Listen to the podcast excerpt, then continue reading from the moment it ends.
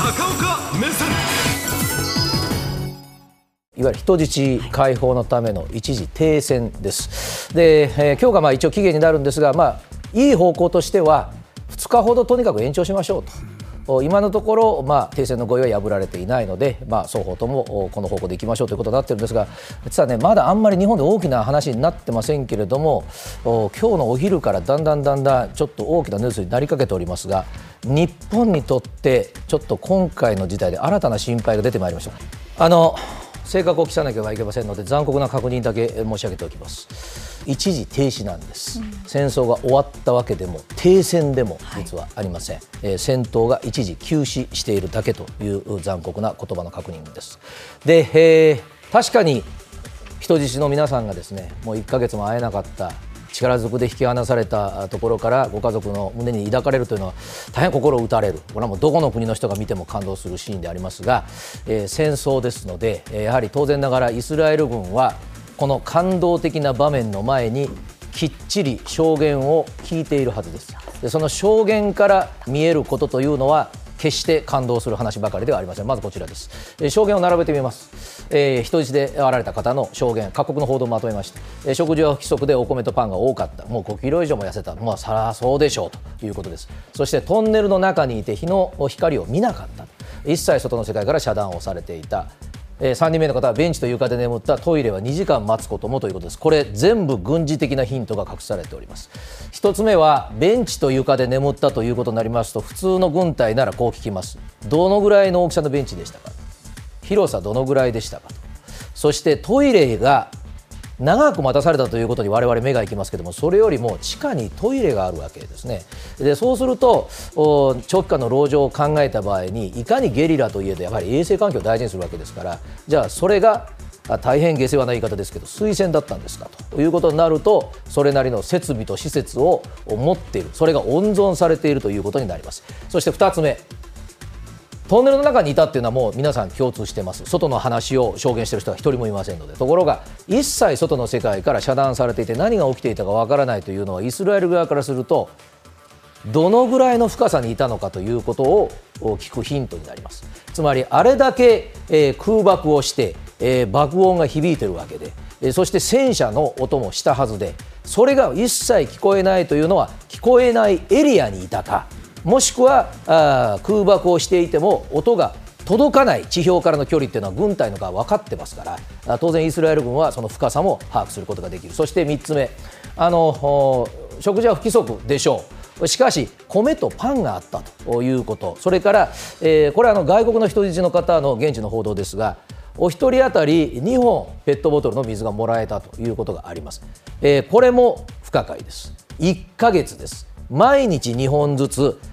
二百数十人の人質に均等に与えられていたとしたら我々1ヶ月地上では本当に水が来ないんだという国連の訴えを聞きパレスチナの人の訴えがあってそして国連は水を入れようとしてたのに地下には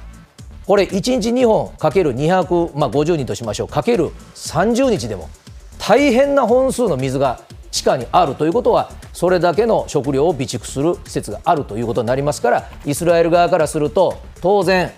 ここまだ攻撃されてないから人質が生きてるわけで未発見の大規模基地の場所を割り出そうとしてます。そして一番大事なのはですね人質の方時計なんか外されてるはずですから感覚で聞くんですね、えーそこから出て歩き始めてそれぞれの感覚があります10分という人もいれば1時間という人もいる。だけどその大体の中間値を取るわけです。どこから車赤十字の車乗りましたか？赤十字の車は自分の感覚ではバスぐらいでしたか？もっとお父さんが運転するみたいに速かったですか？そういう聞き方をしていって、えーどのぐらいの位置にあったかということこれを割り出すわけですね。そして、えーこれ当然イスラエルは次の攻撃に備えているからこういうことを聞くわけですがあのイスラエルの市民はやっぱりあの世界とは少し違う考え方もあると思います。ハマスは最初2人ずつ釈放したんです。一気に50人とか言い出したのはやはりイスラエル軍があれだけ攻撃をしたからからからこそね耐えきれなくなって解放交渉に応じたと。いうのも一つの見方であります、現にネタニヤフ首相はこういうことに出てますあの人道の約束をしたという一方でなんですが当然ガザ地区にフル武装の状態で入って、えーガザ地区にいる兵士に、まあ、全く戦い終わってないんだということを、まあ、強調しています。平和を訴える顔では当然ない。もう本当にあの戦争ですので、えー、もっと残酷なことをここで申し上げます。釈放されたのは女性と子どもと高齢者です。これ拘束しているハマスの側からすれば連れて逃げるのが大変な人ばっかりですそして子供はパニックになると泣き止むことがないですだから手に余る人たちから釈放したということも一つの残酷な現実でありますそして、えー、このガザ地区の人々は今まで北から南へ逃げろと言われたんですがどう見てもこの証言からは新しい大きな基地今まで見つかってない基地というのは南側にあるとイスラエル軍は踏んでいるのでこれから起きる次の悲劇は南側に避難させられた、まあ、100万人を超える人たちはまた北へ行けというふうに言われる可能性が出てきております。そしてこの人質問題が世界的なテーマであるならば我が国にとっての大きな問題が一つ先週から起き始めておりましてそれは現地にいる自衛隊が巻き添えになる可能性があるんじゃないかということが起きました。まず現地近くにいる自衛隊の位置を確認しておきます。で、えー、防衛省、まあ、もちろん積極的に広報しているわけではありません。安全の問題がありますから。で元からいるのがですね、えー、ここがイスラエル。ここら辺が小さくなってますがガザ地区。で、えー、ここがですねスエズ運河から航海そしてペルシャ湾の方になりますがここはですね昔から海賊がたくさん出るということがありましてえー、日本だけではありません。国際的な軍隊の、まあ、共同の作戦っていうのがありまして日本はかなり前からこのジブチという国に、えーまあ、航空部隊を海上自衛隊ですけれども待機させ。そして、えー、護衛艦海上自衛隊の護衛艦は順番に交代で行ってます。もう間もなくあの50回ぐらいの交代に近づきますけれども今行ったのはあけぼのというのがいます。でこういった船が警戒したのはここなんですね。で、えー、もう一つはですねあの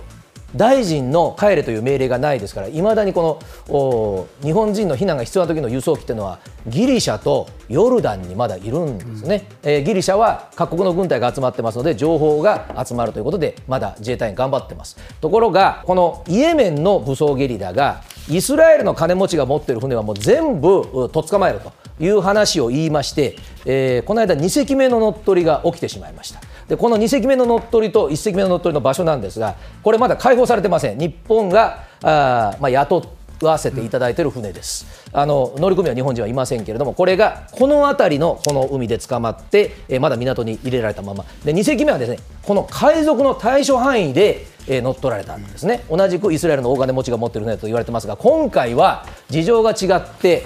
アメリカ軍が強行作戦に出ましてこの船を奪い返しました銃撃戦の末に。え、で、え、このアメリカの船も名前も明らかになってます、こういった本当の、まあ、イージス艦です、え、こういう船が奪い返したわけです。でそうすると、ですねその時に出てきた情報が、アメリカ軍はですね自衛隊の船、それからこの飛行機、ここ巡回してますが、こういった船から情報をもらったんだと。でこれを非常に参考にして今回の船を奪い返す作戦をやったと言ってるんですね、そうすると我が国の立場って大変微妙で、あの今回の紛争に関しては限りなく中立なんです、イランとも話ができる、アラブの国ともアメリカとももちろん同盟国です、でアラブの国とも話ができる、ところが、まあ、そういった微妙な立場なもんですから、防衛省もアメリカ国防総省も発言が大変微妙です、えー、日本が巻き込まれないように気を使ってください、まずあのアメリカですが、国防総省はですね多国籍海上部隊の一員なんだから、つまり日本がやりますと言ってきてくれたんではなくて、あくまで海賊対処の一つとして我々はあ一緒に情報の交換をしたんだということにとどめております、えー、ところがですねこういう場合気をつけなきゃいけないのは世界に発信されるメディア日本の記者会見でも防衛者は本当に気を使ってます。いやいや情報を差し上げただけですと。何も撃ったわけでも何にもないですと言ってるんですが英語に翻訳されると怖いんですね。でこれあのゲリラたちも見ることができる船の位置を知らせるアプリがありますがそこでは、まあ、はっきりこう書かれてます。護衛艦って我々呼びますが日本語の微妙な言い方で。もうね軍艦です。戦争の船。いう直訳でもう書かれております。そうするとやっぱりあの各国の人たちはいろんな人たちがいますから日本もこの戦いに軍事力で参戦してるのかと、解釈をされたからっていって、われわれ1か国1か国、まあ言えば武装組織一つ一つ説得してもらうわけにもいかない、そうすると今、今回は日本人があるいは自衛隊員が巻き込まれることは避けられましたけれども日本は本当に中立なのかというような疑念の目が今後向けられる危険性が新たに出てまいりました。